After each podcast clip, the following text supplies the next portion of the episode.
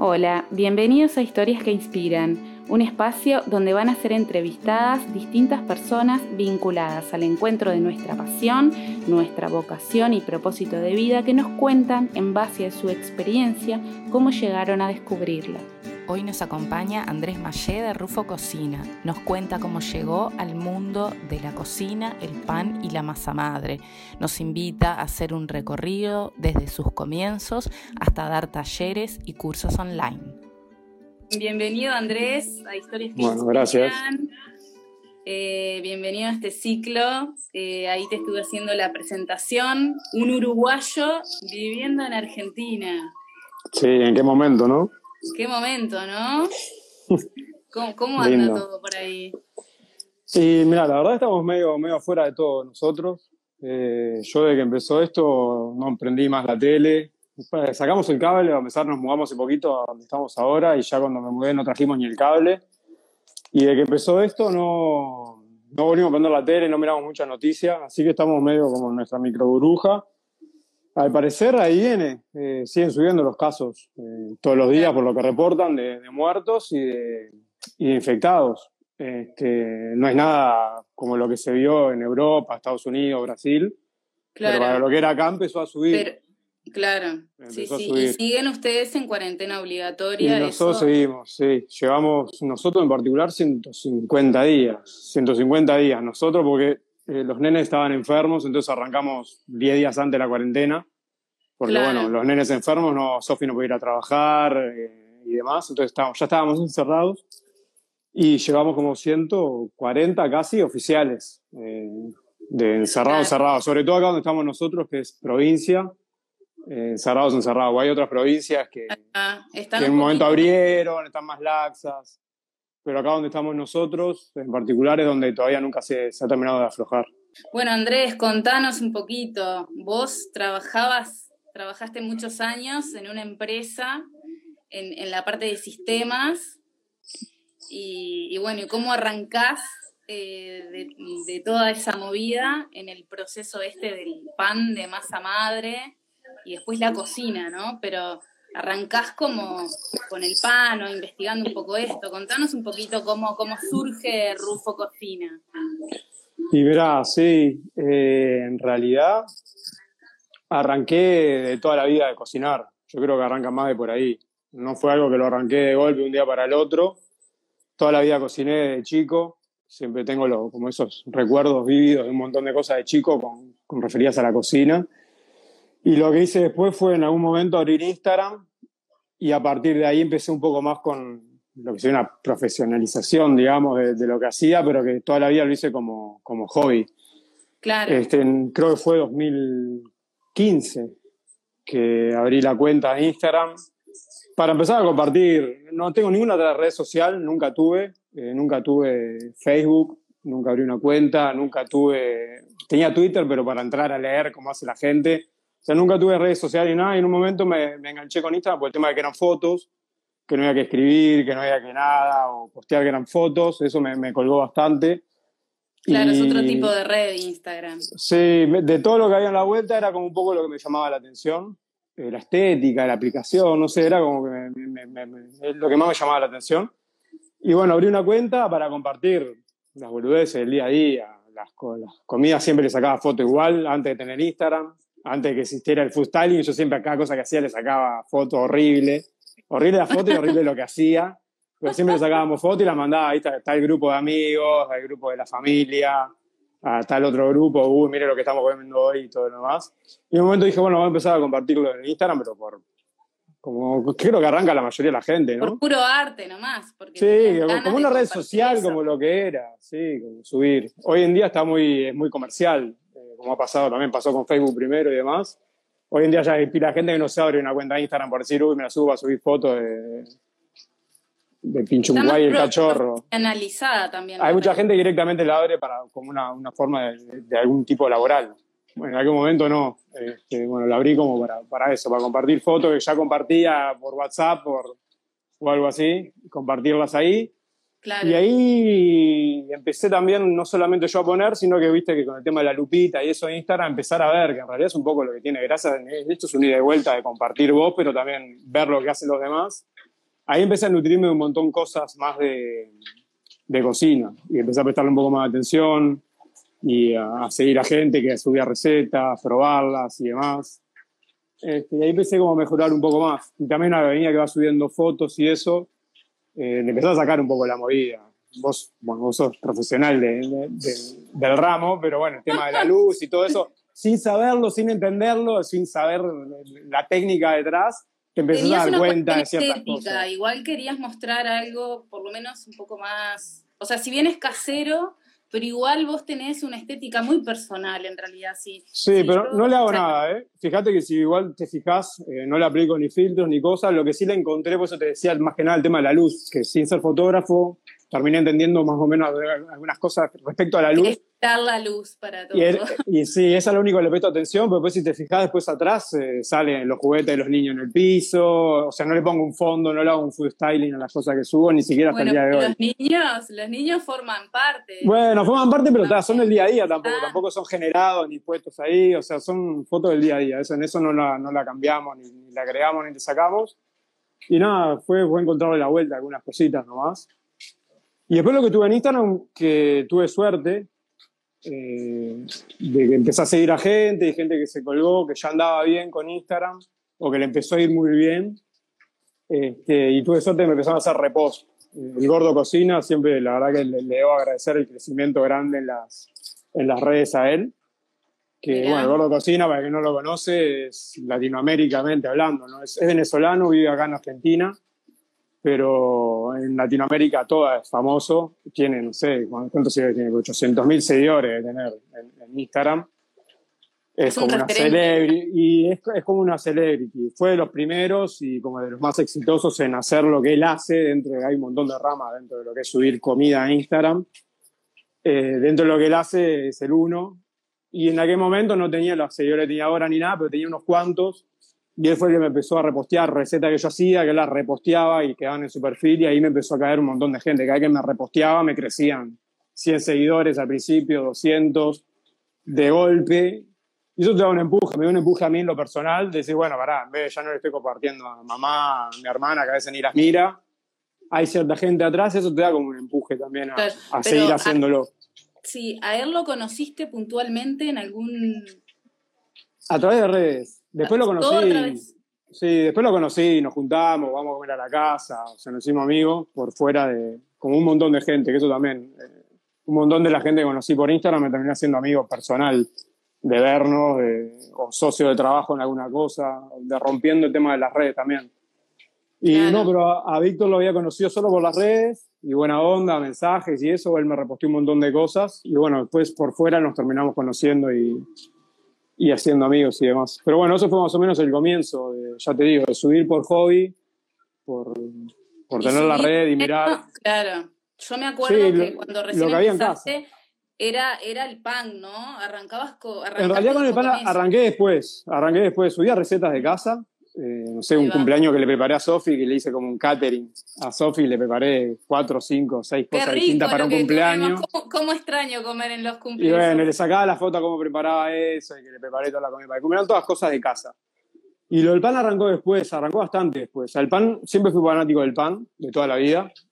Eh, siempre me gustó el pan y era en casa se compraban dos baguettes, una para que me comiera yo sola, rápido así, mientras la traía a la panadería, y la otra quedaba para que comiera la familia.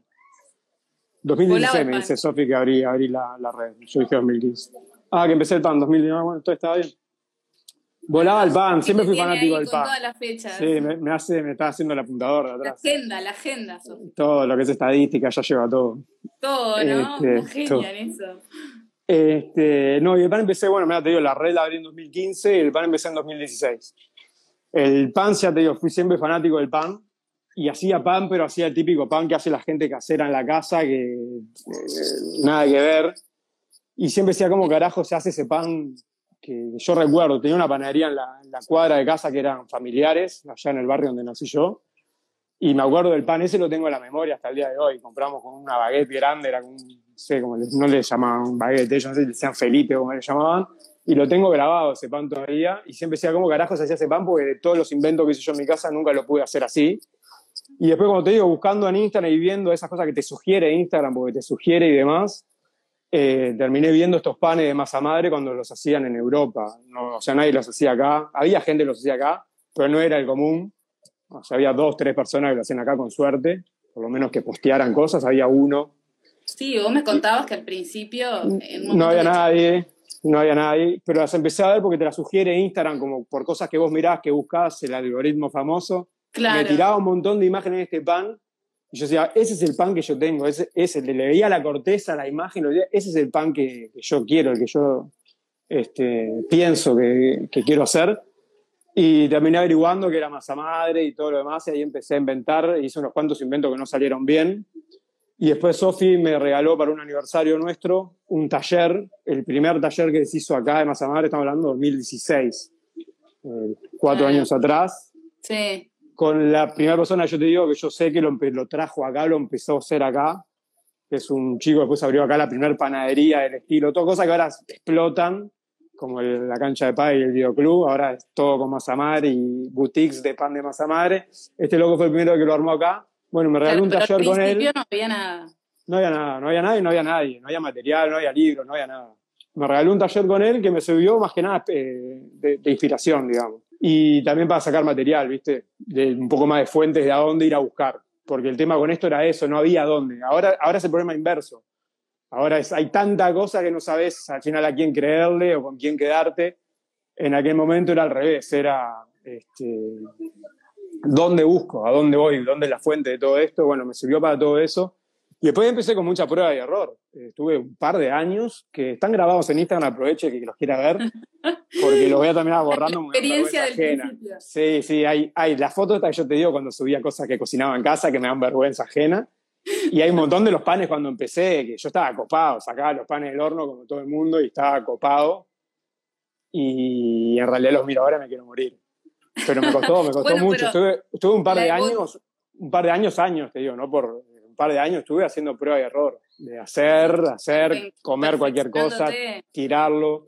Sí, porque es lo que te digo, no había, no había una base de, dónde ir a buscar o un libro o videos o tutoriales. Había muy poco, lo que lo hacían mucho eran americanos y europeos, que vos le mandabas una pregunta por Instagram y alguno te contestaba alguna cosita, pero no, o sea, no, no, no había mucho. Y fue, fue, aparte yo soy muy así también, ¿viste? Bueno, me gusta hacer y me gusta hacer. Claro. Prueba y error. Para mí eso en todo, lo aplico en todo en la vida. Bueno, y aprendí un montón de cosas. Claro, y empezaste a hacer los panes y todo esto, y, la gente te, empezó a pedir, empezó a ver eh, este, cómo, cómo surge el tema de arrancar después a vender el producto, ¿no? Porque me acuerdo que al principio eso era todo para vos, digamos, o regalabas esas cosas, pero... Sí, da cual. Vendo poco igual pan. Yo vendo poco. Vendí siempre bastante poco, y vendo hasta el día de hoy poco. Bueno, ahora con COVID y todo eso, ni que hablar. Eh, después yo lo que más me basé fue directamente en, los talleres. Eh, claro. De, enseñar masa madre. Pero vender vendí poco y vendo poco. Eh, porque no se ajusta mucho a mi, a, mi calendario, porque también estoy un poco buscando qué es lo que quiero hacer. es lo que decías vos al principio. Trabajé 15 años en sistemas, como analista de sistemas, si querés, y me cambié para esto hace dos, tres años, de dos años, de dedicarme a esto, decir, dejo aquello otro que en realidad me dejó a mí. Y, y me dedico a esto y como que todavía estoy como en la búsqueda de qué es lo que, lo que puedo hacer y qué es lo que, lo que voy a hacer como digamos como desarrollo laboral que sabes con todo, con todo esto que, estás aprendiendo. Sigo aprendiendo. Lo que estoy haciendo ahora, yo me siento como eso. Sigo, o sea, no me quedé con el pan, ahora estoy haciendo un montón de cosas nuevas. Estoy buscando la vuelta para aprender, aprender, aprender y en algún momento con algo de eso o con todo eso. Claro, te gusta mucho la harina, por lo que veo y me, sí, me, gusta mucho la harina. con eso, ¿no? En las comidas. Sí, sí, sí. Y ahora empecé mucho con el tema de los fermentos, que también están de moda hace un montón en Europa, en Estados Unidos y ahora están bastante en boga acá también. Eh, empecé con todo el tema de fermento, que es todo un tema. Y bueno, dentro de los fermentos empecé con el tema de los quesos ahora hace poquito. Pero bueno, como juntando herramientas. Entonces, en ese proceso no, nunca me dediqué a vender mucho pan. Sí le vendía a algunos vecinos de la vuelta, gente que me hice muy amiga también vendiéndole pan ahí en el barrio. Ahí va. Eh, sí, un par de también, me habías comentado. Y ahí va. Después lo que conseguí fue a través de, de Cristian, que fue con el mismo que, que doy los talleres. Eh, conseguí un pique de una gente que necesitaba panes y bueno, le empecé a hacer panes, eh, pero ahí más que nada panes de molde. y croissants y cosas de esas, que es una, un cafecito, una cafetería cafecito, y me compraba eh, toda la panificación, se las hacía yo, se las llevaba. Algunas cosas frisadas, como los croissants y eso, yo los hacían frescos, y después le hacía pan semanalmente, un par de veces por semana. Eso sí, ahí sí, de ahí trabajé, estuve un par de años eh, vendiéndole pan a esa gente, le hacía un par de pedidos semanales, pero con esto de la masa madre no, nunca terminé.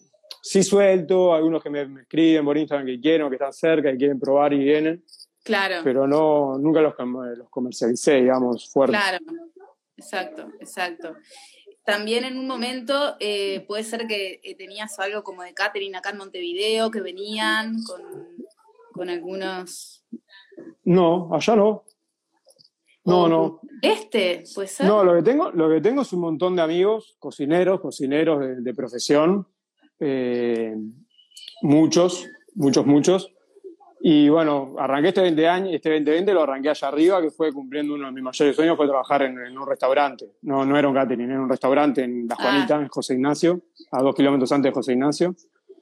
Eh, también es un amigo de toda la vida, que lo conozco de la escuela, de que tenemos 5 o 6 años, eh, Diego, que vive allá, vive todo el año en, en La Juanita y tiene un, un resto de sushi. Es sushi, man, zarpado de ser de los mejorcitos que, que hay en Uruguay, seguro. Y me invitó, me llamó cerca de, de fin de año, no tan cerca, pero mediando ahí tres cuartos de año, y me dijo que a ver si no quería ir a laburar con él allá, y yo dije, "Po, me estás jodiendo. Para mí era un sueño total. Este, y bueno, terminé coordinando con él y arreglando un montón de cosas de nuestra situación acá. Estamos los dos en Argentina, con bebés mellizos de... Ahora cumplieron un año, pero en ese momento tenían pocos meses. Claro. Hicimos tremenda movida para que yo pudiera ir a ver quién ayudaba a Sofi con los niños y demás, para que yo pudiera ir. Bueno, estuve trabajando un, un mes y pico allá con ellos. Y bueno, arranqué con todo el 2020. Qué bueno. Te digo, cumpliendo un Tremenda sueño, trabajando en una cocina profesional, en temporada, en Uruguay. Y bueno, después se Claro. nos vino a pique, se nos vino a pique el año. Divino, después se complicó todo, pero bueno, da. Mal. sacás Sí, la mal. experiencia y yo qué sé, ¿viste? Un Sí, tal cual. que Sí, tal cual. Mejore, ¿quién te dice? Tal cual, tal cual. Tal cual, tal cual. Este, no, fue, fue cumplir un sueño, de toda esta vuelta que te digo, de haber todas las cosas de la vida, después de haber Claro. cambiado de profesión un montón de veces, un montón de veces haber cambiado de laburo, haberme hecho esto y haber llegado a cocinar en una cocina profesional, ya para mí ya es, es un sueño cumplido, fuera de que, bueno, ahora tengo que seguir buscando la vuelta dentro del rubro, pues pretendo quedarme, no volver a lo, a lo anterior. Claro, Pero bueno, fue- fue cumplir un encanta, o sea, sueño, la se verdad. nota, se nota la, se nota que lo haces con pasión, o sea, realmente se ve cuando subís las recetas o cuando estás, bueno, en las historias compartís mucho con, con tus hijos también, eh, Sí, como que hay un vínculo ahí familiar que se generó, que no sé si fue a raíz de esto, pero es como algo que eh, siento que, que transmite como mucha unión y, y, mm, como que te, te genera, o sea, lo que se ve es que, es que te genera felicidad. ¿no? Sí, sí, sí, bueno, es, es una pasión. Vos hacías el vivo hablando de pasión y bueno, como uno encuentra, eh, bueno, para mí es una pasión, sin duda. Sí, sí, toda la vida. Por eso digo, fue toda la vida, no fue ahora ni porque en Instagram me empezó a ir bien, fue de toda la vida y parte fue así como decís vos que ves acá con los niños, era pasada ¿Quién conmigo en, en casa ¿Quién también. en casa? Sí. Eh, no era tanto en casa, yo lo- las cosas como más así que, me- que tengo más, más grabadas son en casa de mi abuela paterna.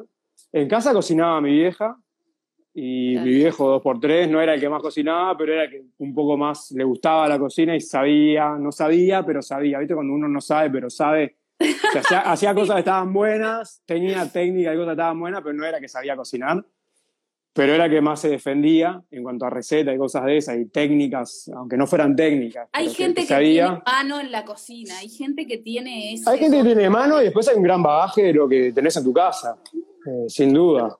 Hay un gran bagaje de eso. Yo te digo, el recuerdo más grande era la casa de, de paterna de mi abuela y seguramente mi viejo haya mamado de ahí también alguna cosa. Como yo Claro. de nieto, eh, mi viejo seguramente, la- el amor que tenía, el gusto que tenía por cocinar y comer rico y demás, y que sabía recetas, hacía tremendo tuco, hacía pasta, hacía un montón de cosas las hacía súper bien. Seguramente las haya mamado el de chico como en, en su casa, porque yo aprendí de ahí también. No solo domingos, Claro. yo tengo el, el recuerdo que tengo vivo desde muy chico, no sé la edad, pero muy chico. Los domingos siempre se hacía pasta en la casa de mi abuela eh, paterna, se hacía pasta casera y iba después toda la familia a comer. Y nosotros nos levantábamos el domingo temprano, mate, temprano, 7 de la mañana un domingo, nos íbamos a la casa de mi abuela, yo y mi viejo, hacíamos pasta toda la mañana, casera, y después veíamos a, de vuelta para casa a buscar a mi vieja, a mi hermana, y después caían mis tíos y demás, y se hacía la gran mesa italiana de pasta todos los domingos, y me encantaba, a mí me encantaba, no sé por qué, pero me encantaba. Eh, me encantaba dar manija a la máquina, en realidad, a mí. Para mí, como niño chiquito, la gracia era la máquina de pasta que le ponían masa. Era como esa de Play Doh que tienen para los niños, que ponen la masa, la trujan y salen.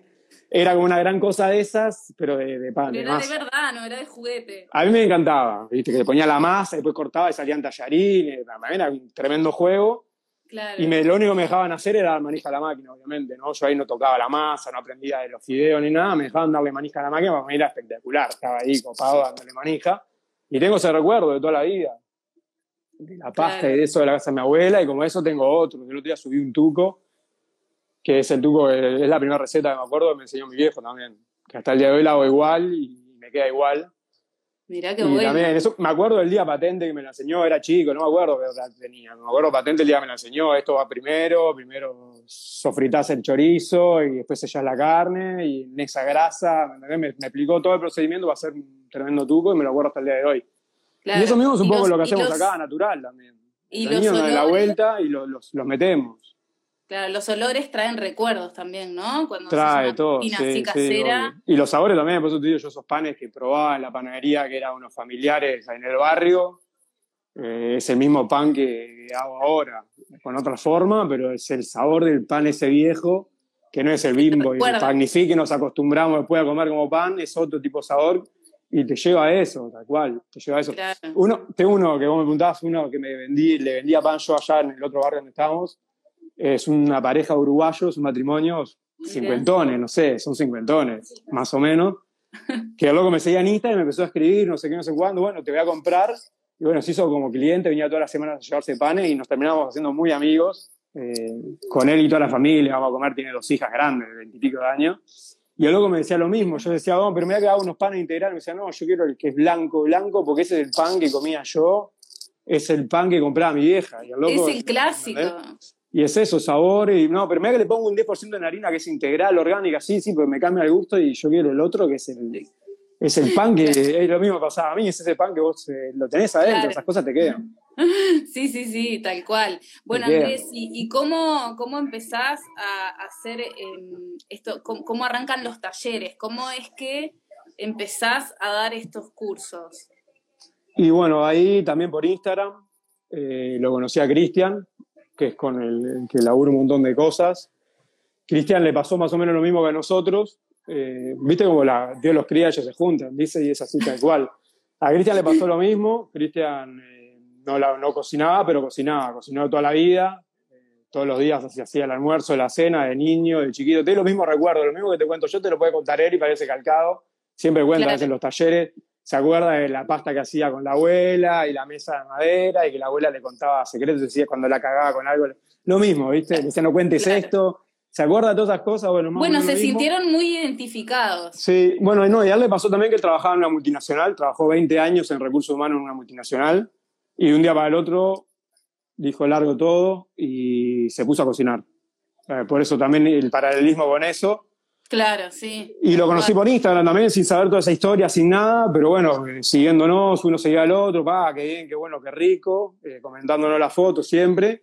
Y yo pues me invitaron a hacer también, a dar una charla de masa madre, estamos hablando de 2016 creo que fue, hace un montón, tampoco, cuando nadie hablaba masa madre y nada, hicimos una charla y yo lo invité a Cristian.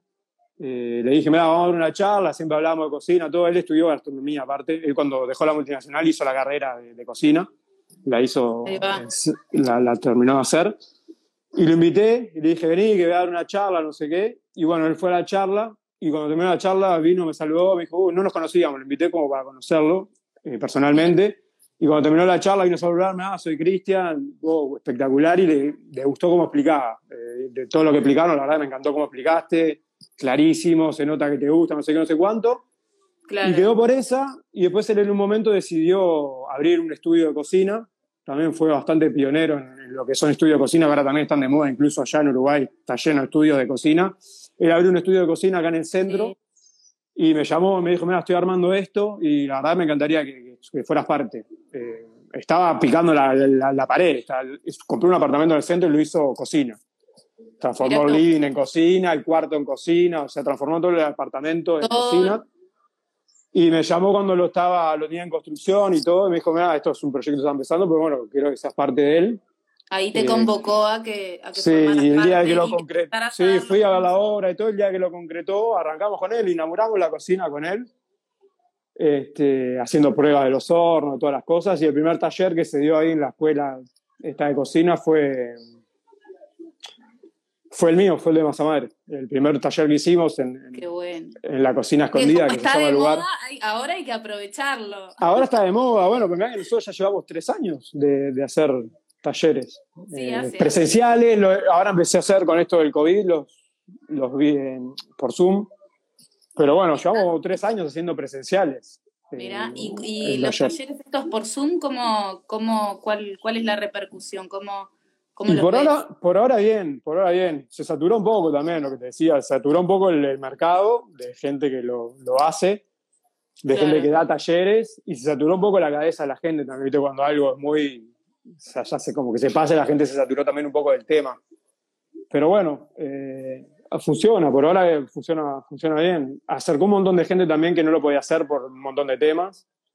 Claro, que no lo eh, puedes hacer presencial y en realidad... Y hay pila de gente que no lo puede hacer presencial porque está Argentina muy grande, provincia, están, viste, de repente tenés uno en la Patagonia, tuve unos cuantos ahora de, lugares así, tipo la Patagonia, que claro, los locos están a 2.000 kilómetros, ¿no? pueden venir por dos días. No, aparte lo, hacíamos en dos días, eh, hacíamos en dos días para que vieran todo el proceso. Claro. Eh, y hay gente que de repente venís, encima dos días se tiene que quedar, hotel, o sea, fue un lío para un montón de gente. Y eso acercó a muchos también al, al, online.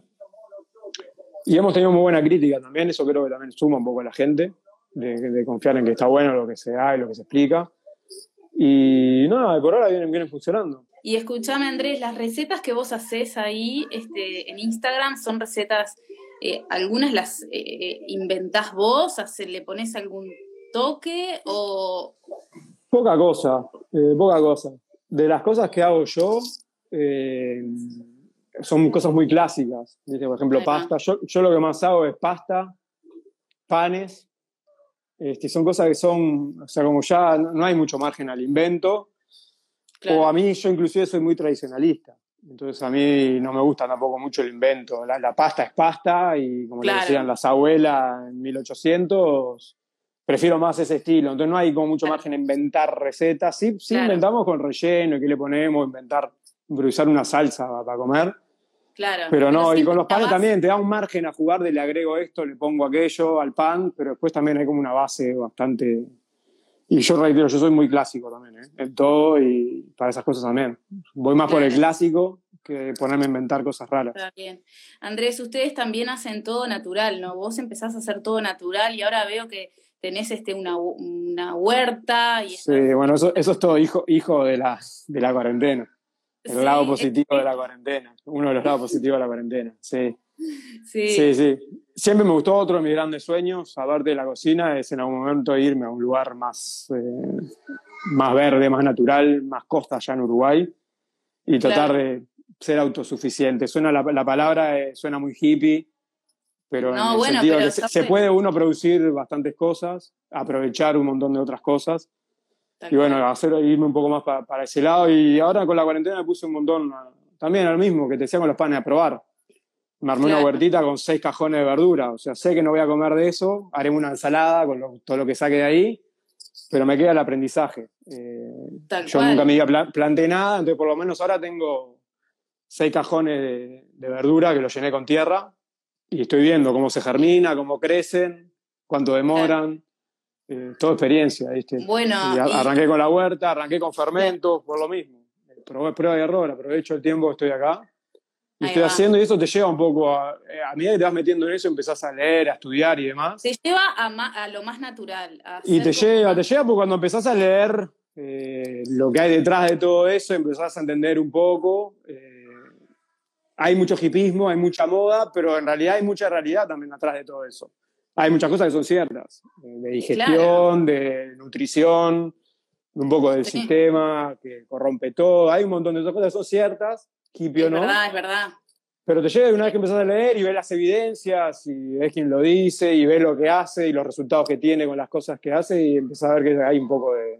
Y si lo podés aplicar, este, lo, lo empezás a aplicar, ¿viste? Y empezás a, a consumir más sano desde tu cocina propia, con tus propios alimentos. Aparte es, muy, es, bastante sencillo, lo que consumes un poco de tiempo, pero es súper sencillo. yo no, no, sé un carajo, de verdad que es la primera vez eh, que, que, hago algo y armé unos cajones arriba con muy poca plata, yo pues me cebé, como todos los míos me cebé y lo llevé a otro nivel, pero con muy poca plata conseguí unos cajones de verdura que le compras al verdulero, los forré por adentro con media sombra y los llené de tierra, que bueno, la tierra sale una moneda. Ahora, ahora, me di cuenta, la, la, tierra sale una monedita, comprar tierra es bastante ah, caro. Comprar tierra, ¿viste? No tener la tierra propia. No tener tierra es bastante caro. pero tengo arriba, tengo un montón de cosas que las tiré y salen, ¿entendés? Entonces te das cuenta que tampoco es tan complicado, se puede hacerlo, que consumes un poquito de tiempo.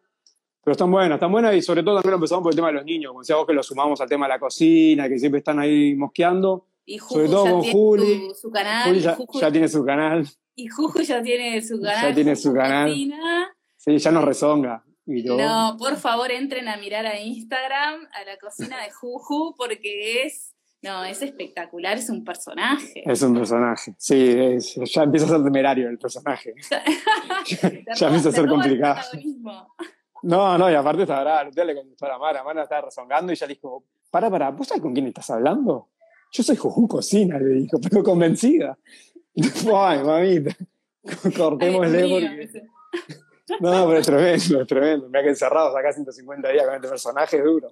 Claro, sí, 24 Bueno, pues está bueno para sumarla a ella también a eso, porque yo creo que todas las cosas también está bueno generar la conciencia y, el aprendizaje. Yo creo que nunca sabe más saber plantar una semilla y sacarte una planta que te pueda dar de comer. Más como viene la mano, eh, cada vez está más compleja, más complicada. Nunca sabes en qué termina todo esto. Eh, está bueno como conocimiento, está bueno que aprenda, que respete las plantas, que sepa de dónde viene realmente lo que la comida y demás. Así que estamos con huerta, hidroponía, tengo, arranqué con todo, la cuarentena me tiene. Y bueno, con esto los fermentos arranqué también con eso que sea un poco comida natural, eh, a cambiar un poco el tema de los lácteos, a comer, es todo un mundo jodido el tema de los lácteos. Y arranqué un poco a cambiar en ese, en ese sentido. Eh, empecé con los fermentos, que hago unos refrescos, estoy haciendo chucrut, que también es fermentado, hice una salsa picante que me gusta a mí, tailandesa, que es fermentada a hacer un montón de cosas y terminé con otras las grandes cosas que me gustó de siempre, que es el queso. Estoy haciendo un taller ahora también, estudiando un montón de libros y eso, de hacer queso casero en tu casa. Bueno, ahí empezás a ver un montón de cosas, de esto de natural y demás. claro, qué bueno. Qué es, lo que, qué es lo que consumimos y eso. Si empezamos a hacer el, queso crema, el queso crema, queso crema casero, le hacemos la manteca casera. Y, Ah, sí, una historia de manteca casera y todo. Mermelada. En realidad, comprar acá 69 pesos dos, un kilo de, tomate, no es nada. Y te haces un tacho, haces dos frascos de, mermelada casera, te lleva 40 minutos. Claro. Este, estamos haciendo esas cosas, tratar de, no consumir sí, ultraprocesados y demás. Sí, Pero bueno, eso ya natural. ¿Algunos consejos o algo que quieras dar para alguien? O sea, vos ya, ya estás metido en este tema, pero como para alguien que recién empieza o que está, bueno, no sé, como incursionando este, este mundo. Sí, yo, tuve, yo, tuve, bastante suerte y tampoco todavía estoy asegurado de nada. Claro. Eh, yo hice este cambio. Que que estás en un camino, en, en, el camino. Sí, hice el cambio. Yo creo que lo que hice fue el gran cambio. Es lo que más cuesta, ¿no? Eh, el salto, lo hago, hago esto, dejo todo y hago esto, pateo el tablero, no lo hago. Yo creo que eso es la decisión más difícil, pero en cualquier circunstancia, ¿no? Claro. Sí. Eh, una cosa primera que te voy a decir es que no, nunca dejen si es algo que es una pasión. El tema también es eso, ¿no? Descubrir, hay gente que no sabe la pasión que tiene. Yo creo que ahí está el, primer, punto, ¿no? Porque yo lo tuve claro, siempre me gustó. Yo también a los 15 años, 14, 15 años le dije a mi vieja que quería ser cocinero y me mandó a freír papas. Eh, ¿Ah, básicamente, sí. Yo lo tuve claro siempre, por eso te ah, contaba, la familia, la cocina. Yo a los 15 le dije a mi vieja que quería ser cocinero y me dijo que le parecía muy bien como hobby. Esa fue la respuesta. saca tus conclusiones. Este, hoy, hoy, en día la entiendo. Dijiste, bueno, me voy a poner en la ingeniería del sistema. Estaba, una, estaba una situación muy complicada familiar, eh, muy jodida. Este, prácticamente estábamos en la calle, literal, literal, literal. Eh, no dormí en la calle porque hubo gente que nos dio dónde dormir, pero se murió mi viejo cuando yo tenía 12, por ahí. Yo tenía 12, mi hermana tenía 15, y mi vieja quedó este, en la calle, en la calle con nosotros dos, la familia de mi viejo nos hizo un montón de cosas y nos dejó en la calle, literal. Yo recibí con 12 años la, el, desalojo de la casa en la que vivíamos, así que imagínate que eran mis abuelos y quedamos en la calle. Entonces yo también con 15 años le dije a mi vieja quiero ser cocinero y mi vieja tenía la, la, cabeza en cualquier cosa. Claro. La cocina no era, no era lo que es hoy con las redes sociales y demás tampoco. Eh, Uruguay, que es chiquitito, chiquitito así, el rubro gastronómico hace 25 años atrás. Eh, tampoco era tan, tan errada la visión de mi madre que tiene la visión que tienen esas generaciones también de que tenías que ser profesional y que tenías que crecer y demás. Sumado a eso, mi vieja, todos los líos que tenía. Eh, cuando yo le dije sea cocinero, mi vieja me dijo, bien, pero no.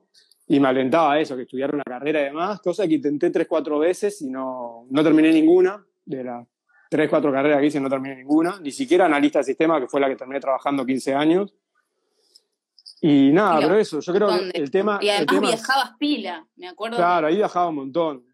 Sí, estuve cuatro, estuve ocho años viajando por toda América Latina. Pero bueno, uno de los temas es encontrar la pasión. Yo la tuve siempre la pasión. Yo a los 15 años le dije a mi vieja que ser cocinero y no pude. Este, bueno, no le echo la culpa a mi vieja de nada. No, pero seguí. Una de, las cosas fue que yo ya sabía la pasión.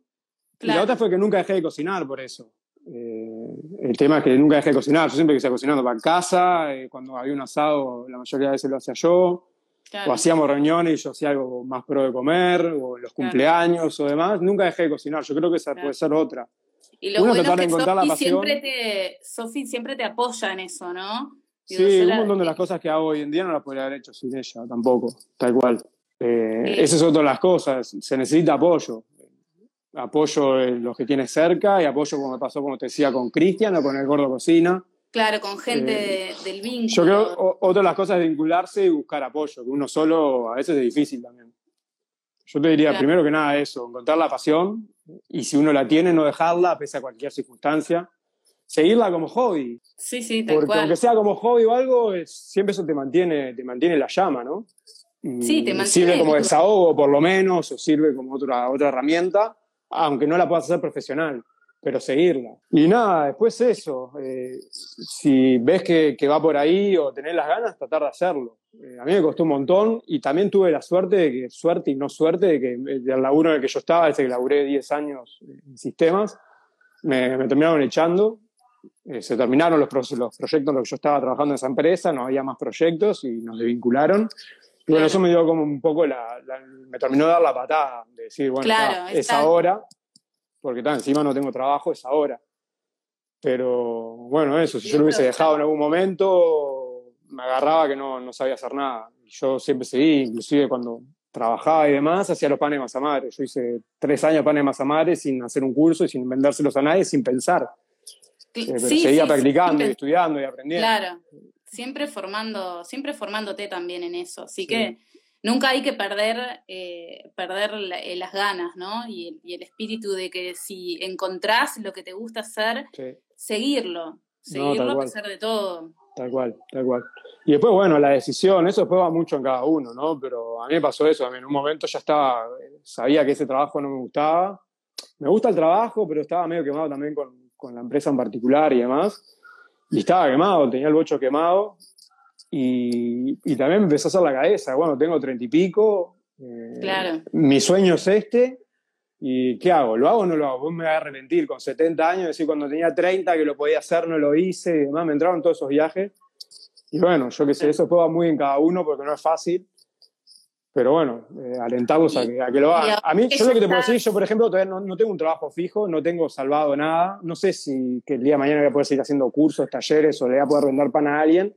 Pero sí te puedo decir que no, me arrepiento un minuto eh, claro. ya lo he hecho porque me, me llena a mí me hace feliz, de verdad. Es algo que me gusta hacerlo de verdad y lo estoy haciendo de una forma u otra.